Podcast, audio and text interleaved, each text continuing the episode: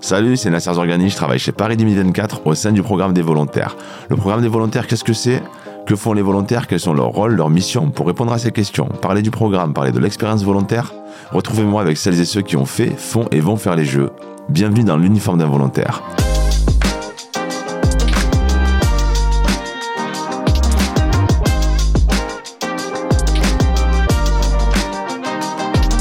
Portail des volontaires est ouvert depuis le 22 mars. Vous êtes déjà très nombreuses et très nombreux à vous être portés candidat. Et pour vous donner toujours plus l'envie et l'envers du décor, aujourd'hui on va voyager parce que quand on accueille le monde, on voyage. Et qui dit voyage dit aéroport. Et qui dit aéroport dit Lucie Alain, chargée des arrivées et départs chez Paris 2024. Colline Renault, ancienne volontaire sur les championnats du monde de gymnastique, qui a arpenté Paris Charles de Gaulle. Et enfin, grand par la taille et par le nom, champion médaillé de bronze en taekwondo à Sydney, à Athènes et chargé de mission Jeux Olympiques et Paralympiques chez Groupe ADP, Pascal Gentil. Merci d'être avec nous. Bonjour à tous. Bonjour. Et comme à l'accoutumée, je commence toujours par le ou la collègue de Paris 2024, en l'occurrence toi Lucie. Que fais-tu chez Paris 2024 chez Arrivée et Départ? On a à charge d'accueillir les populations accréditées des Jeux Olympiques et Paralympiques dès qu'ils posent un pied sur le territoire. Donc quand on parle des accrédités, ça va du dignitaire, du chef d'État, à la famille olympique et paralympique, les médias et bien évidemment les athlètes et tout leur staff. C'est quoi une accréditation, euh, Pascal? L'accréditation, c'est le passeport du membre de la délégation.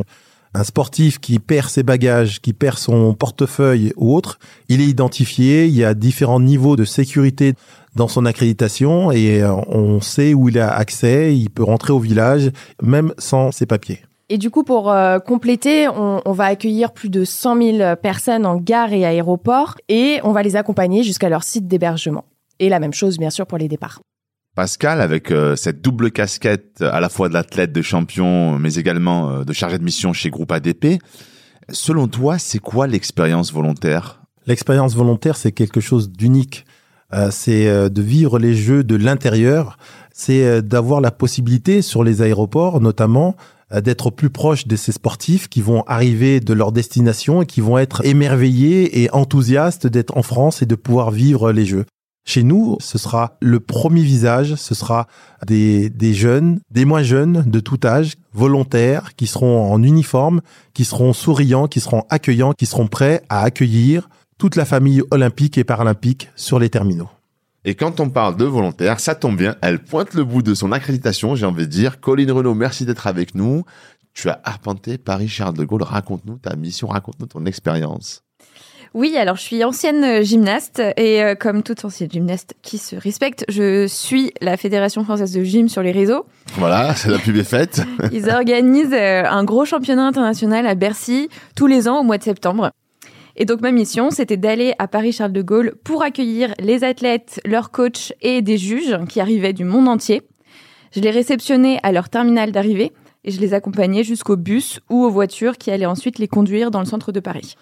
Et Colline, que, penses-tu de la définition qu'a donnée Pascal de l'expérience volontaire tout à l'heure? Euh, pour de nombreux athlètes que j'accueillais, c'est la première fois qu'ils participaient euh, à une compétition de cette envergure. Pour certains, c'était même la première fois qu'ils venaient à Paris. Et donc, ils me partageaient tout ça, leur excitation, leurs rêves de médailles, les monuments qu'ils voulaient absolument visiter. Donc, je restais en moyenne une heure euh, avec chaque délégation avant de passer à la suivante, ce qui me permettait d'avoir des échanges vraiment riches et internationaux avec chacun.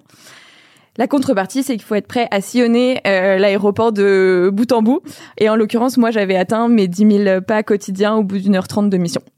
Donc voilà, des moments privilégiés en ayant une vie saine. Merci beaucoup, Colline.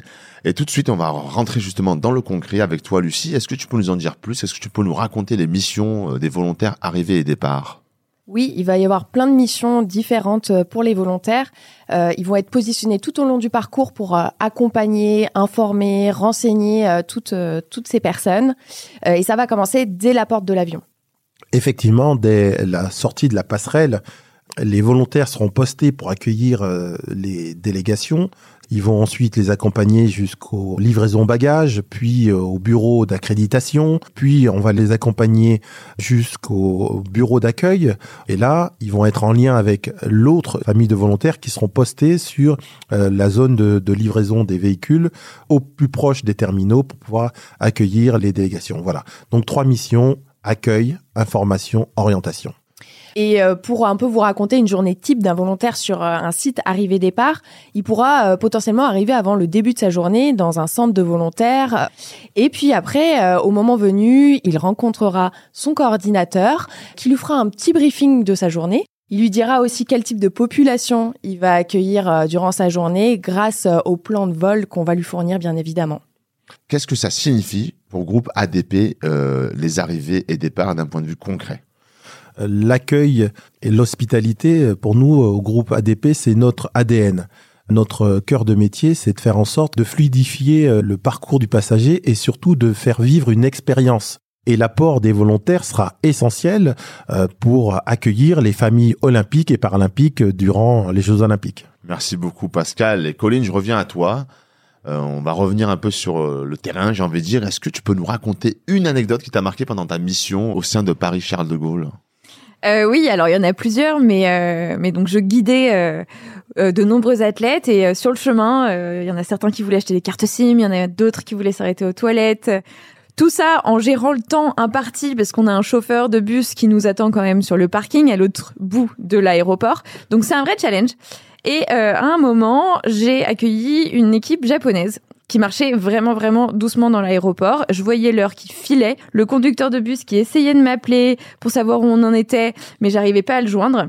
On arrive sur le parking, je m'aperçois que le bus est à l'exact opposé et euh, qu'il s'apprêtait à partir, donc fallait réagir au quart de tour.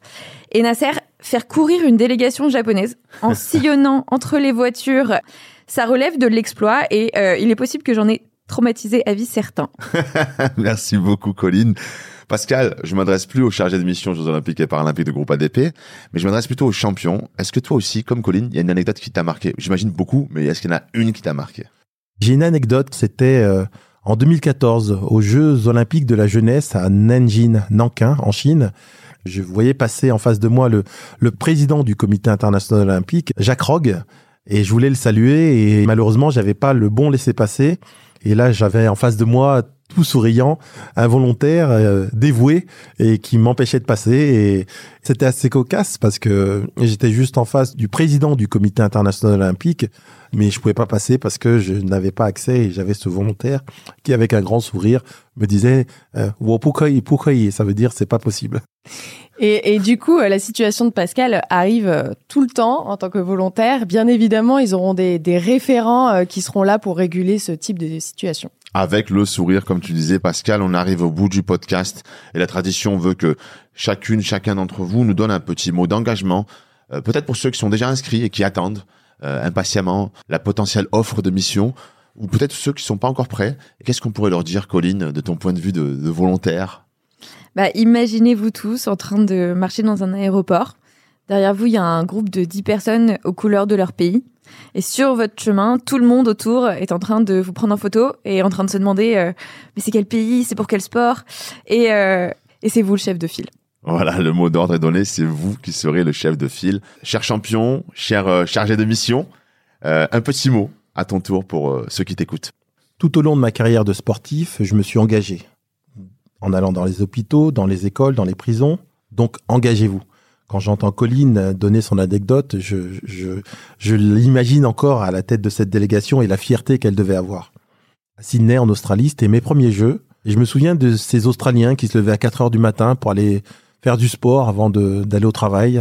Ils allaient faire du surf ou autre. Et je me souviens de cet engouement des volontaires, des jeunes et des moins jeunes, de ces hommes et de ces femmes qui étaient vraiment passionnés et dédiés à la réussite des Jeux. Et c'est ce que je veux pour Paris 2024 je veux que qu'il y ait un engouement, je veux qu'il y ait euh, des volontaires et une population à fond derrière les Jeux. Et c'est par cet engagement qu'on va réussir les Jeux de Paris 2024. On aura besoin de vous. Le mot d'ordre est également lancé. Merci beaucoup Colline, merci beaucoup Lucie, merci beaucoup Pascal. Quant à vous qui nous écoutez, merci de nous rejoindre sur le portail et de rester fidèle au podcast. À bientôt. À bientôt. Au revoir. Merci beaucoup.